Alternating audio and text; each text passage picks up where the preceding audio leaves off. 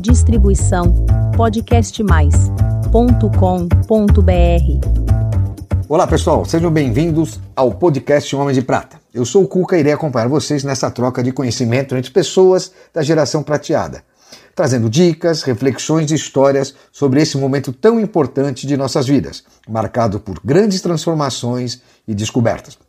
Acompanhe agora mais um episódio do nosso programa. E não se esqueçam de seguir a gente no nosso canal do YouTube e nas redes sociais, Instagram, LinkedIn e Facebook. Homens de Prata, uma geração de valor.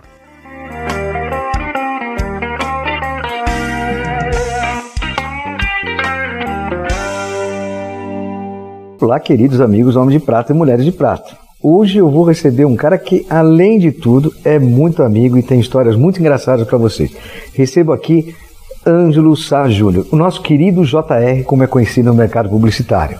É um cara que, além do mercado publicitário, o que mais me interessa são os seus hobbies e sua vida no dia a dia. Jota, primeiro, parabéns pelo seu aniversário. O Jota acaba de completar 60 anos de idade. Muito obrigado, Cuca. Seja muito bem-vindo, meu irmão. Muito obrigado. Jota, para começar, cara, Vamos lá. fazer uma pergunta, me desculpe aqui né, o jeito. Queria falar quando você começou sua carreira, a influência que teve no dia do velório do seu pai. Como é que foi essa história que eu sei que você se emociona, pode se emocionar. Eu também já fiquei emocionado com essa história, mas conta um pouquinho pra gente, pra gente dar uma virada aqui no Homem de Prata e mostrar o lado ser humano desse querido Homem de Prata, JR. JR é como a gente chama carinhosamente o Ângelo. Eu, eu convivi com revistas, né? Meu pai trabalhava na editora Abril e convivi com revistas desde pequeno. E adorava o cheiro do papel, o cheiro das revistas, enfim. Pegava a revista Mickey, Contigo, Capricho. Meu pai trabalhava lá e levava todas para casa. Enfim, aí meu pai sofreu um câncer pesado, um câncer no cérebro. Na época, a tecnologia para isso era muito ruim, né? É, a medicina para o câncer ainda estava um pouco atrasada. E ele veio a óbito. E aí, no velório do meu pai, dois diretores da Abril, o, e principalmente o José Roberto Sgarbi, o Tomás Souto Corrêa também foi, e o José Roberto Sgarbi é, foi e falou: Olha, vai lá para Abril, é, você está estudando, estava no primeiro ano de administração na PUC, à tarde eu estudava. Na PUC. E aí, Tempo bom, hein? tempo bom, tempo bom. Bom, bons tempos. PUC à tarde? PUC à tarde, bons tempos. É, e aí o Sgarbi falou, vai fazer um estágio lá com a gente. E aí eu fui para Abril fazer um estágio, eu comecei lá com eles, fazer um estágio, e ali começou a minha carreira. Infelizmente, ou felizmente, né? é, minha carreira começou no, no dia do velório do meu pai. Mas enfim, é uma coisa que me emociona porque É, irmão. abriu as portas para mim, né? Meu pai que já estava abrindo todas, porque me deu educação, me deu valores, acabou abrindo a porta da minha carreira. Ali começou a minha carreira de publicitário e principalmente grande parte dela no meio impresso, né? No impresso e sempre na área comercial, que foi, sempre na área comercial. é, com exceção que você teve uma passagem pelo valor, que você participou do processo criativo do valor econômico. Pra- Participei, de certa forma, sim. E qual foi o maior desafio que você vê do tempo que você começou até hoje na, na sua carreira como um todo?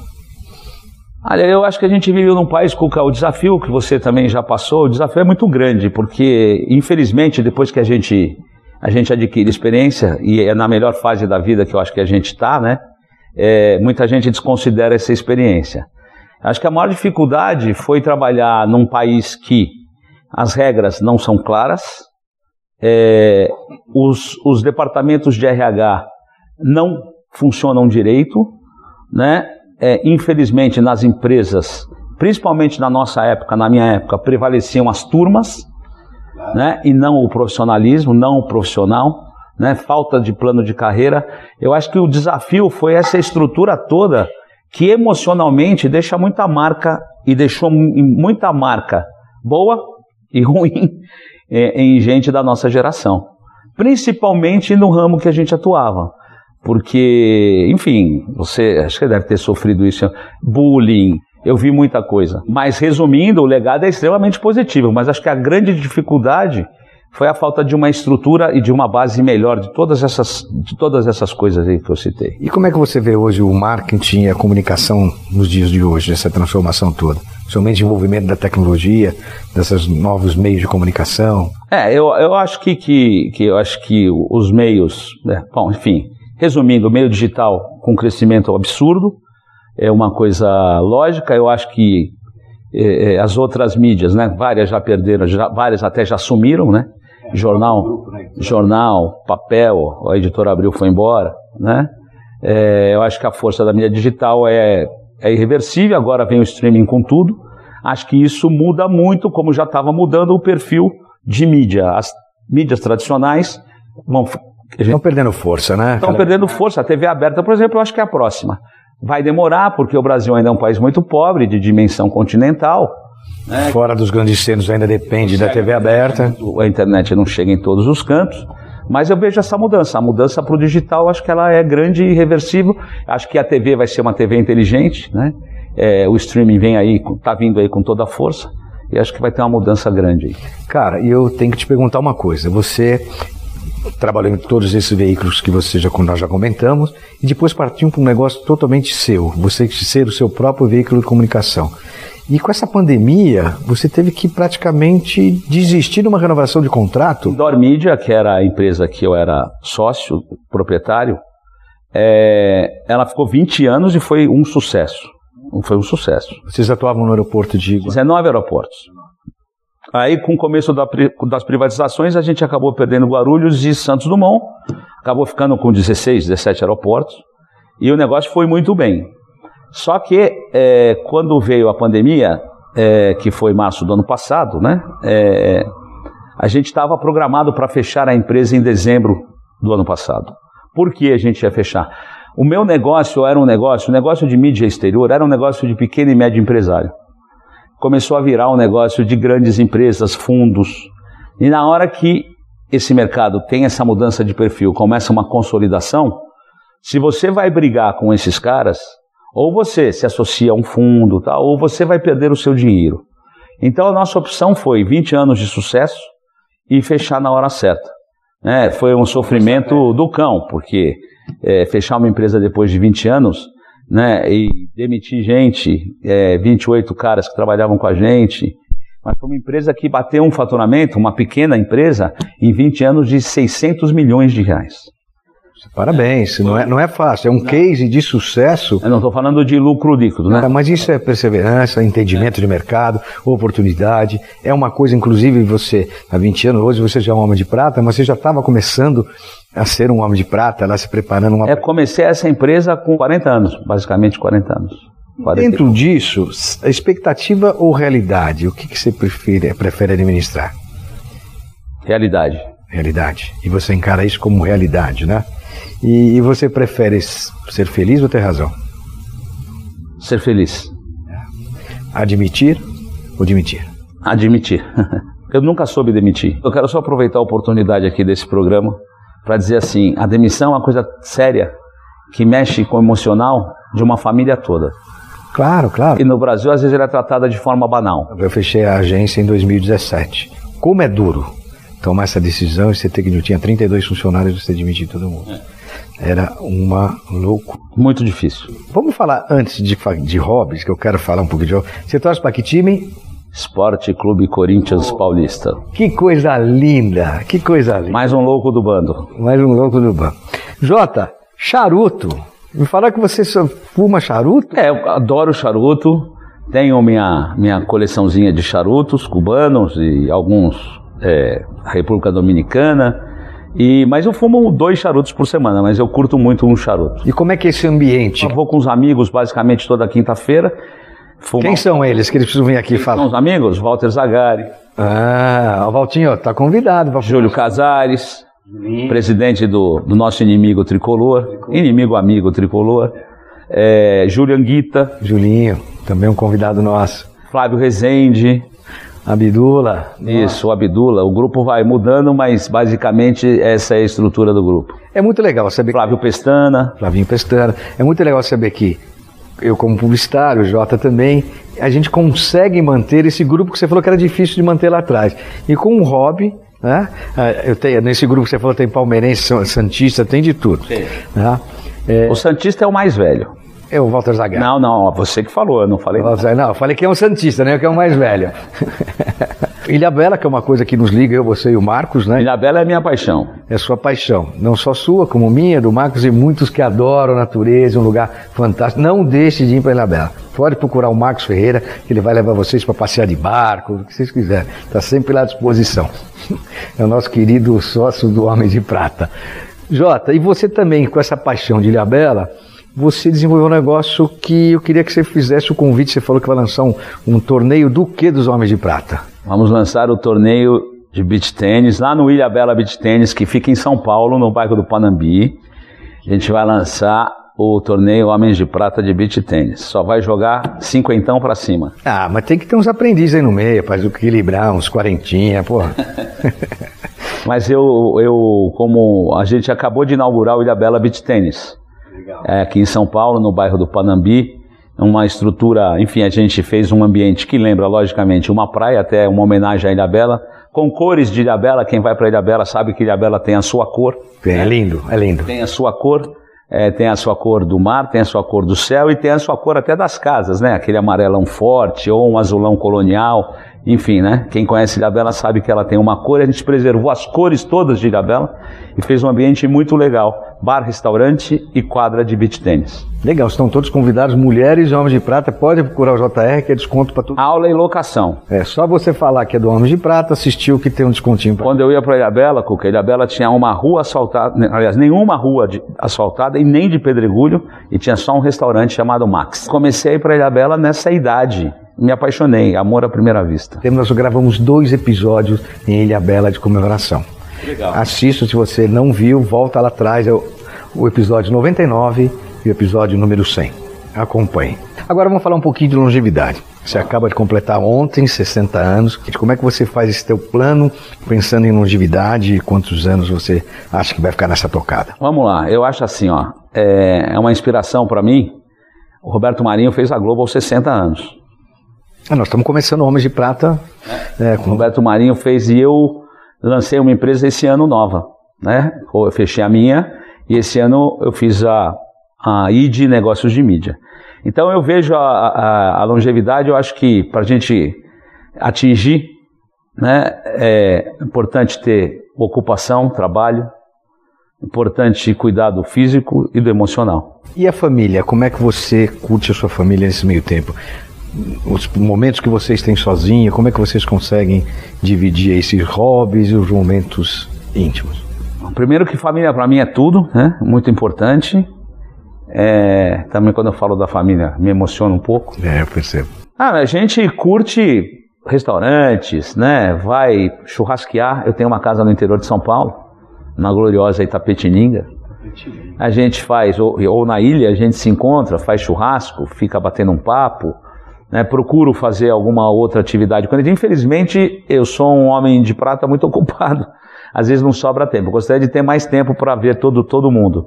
Mas a gente curte os momentos aí fazendo algumas coisas em conjunto. Você pedala com eles também ou não? Às vezes pedalo, mas eu pedalo, pedalo, eu pedalo mais até sozinho, porque a, a minha esposa anda de speed e eu ando de mountain bike.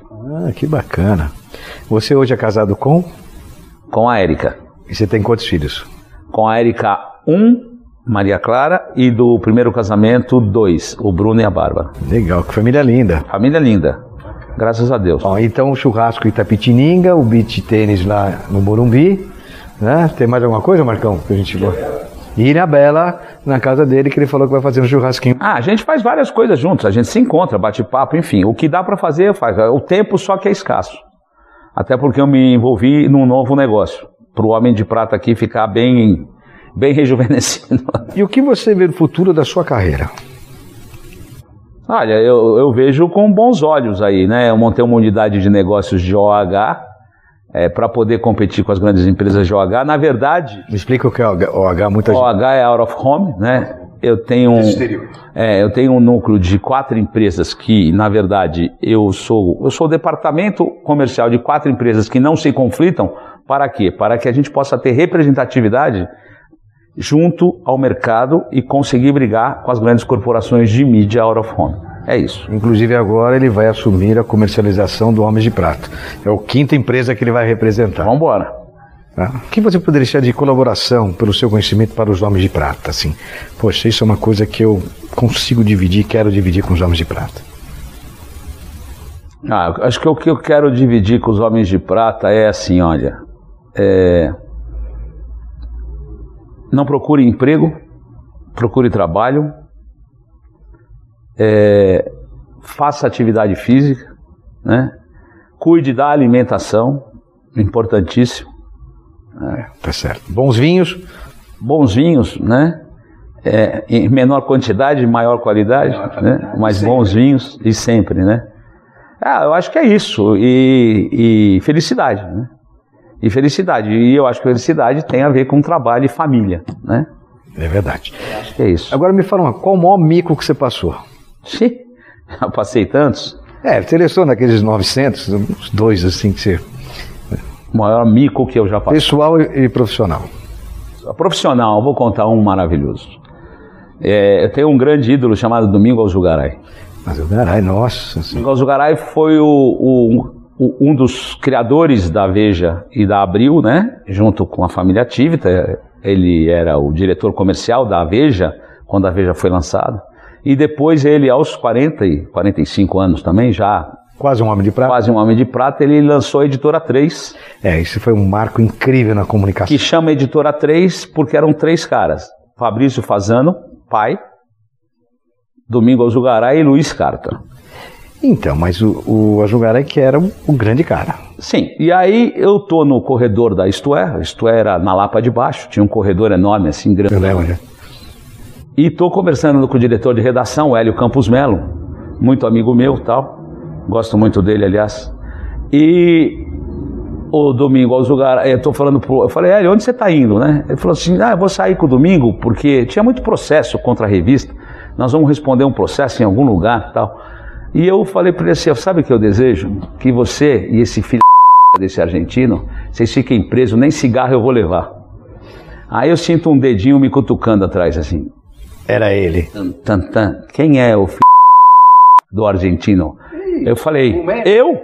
Eu? Você é argentino? Eu? Você é argentino agora? Ele falou, eu falei, acabei de virar. Saí, fui pra minha sala. Pensando panos- horrível, horrível. que legal. E me fala uma coisa, o que você não quer? Peguei você, hein? Pegou, me pegou. Não quero perder a família, eu não quero perder os amigos, eu não quero. Eu não quero que o Corinthians perca mais do que já perdeu. Porra, nem me fale. Eu não quero ter uma doença grave. Eu não quero deixar de ser feliz. Eu não quero deixar de ser feliz. Eu quero dignidade, quero lealdade, quero honestidade. Legal. Uma consideração final pra gente. Ah, um prazer estar aqui. Acho essa iniciativa muito legal. Você tocou até num ponto, né, que eu falei com você, com o Marcos, lá na minha, na, na minha sala, lá na ID. Eu tenho um tesão, um tesão nesse projeto, acho bonito, né, porque a gente também conversou sobre isso. Acho que eh, com a mudança da, da, da, da lei eh, sobre aposentadoria, eh, as pessoas têm que mudar a cabeça, os departamentos de RH têm que mudar, a gente tem que inserir homens de prata no mercado, mulheres de prata no mercado Tem que ter uma voz, né? de trabalho tem que ter uma voz, é um absurdo o que fazem. A gente precisa colocar essas pessoas, inserir essas pessoas no mercado de trabalho. Tudo bem, tem as pessoas mais abonadas, mas tem muita gente de 50 anos, 55 anos muito capaz e que não tem, não tem emprego por um preconceito idiota. É verdade. É isso. Essa é a minha consideração. Agradeço demais a você, o Marcos, a equipe aqui do Homens de Prata. Está aqui, é um prazer. Pô, nós que agradecemos. Muito bom estar aqui. JR que só de passar esse mico argentino e você já tá cantando tango, pelo jeito. Ah, O domingo, o domingo foi um grande ídolo para mim e me ensinou quase tudo. É, legal. Quase tudo. Papa. Um papa. Gente, espero que vocês tenham gostado. Foi uma delícia conversar com o JR. J, obrigado, meu irmão. Coquinha. Obrigado, meu irmão. Obrigado. Mais uma vez, obrigado pela audiência. Espero que vocês tenham gostado. Homens de Prata, uma geração de valor.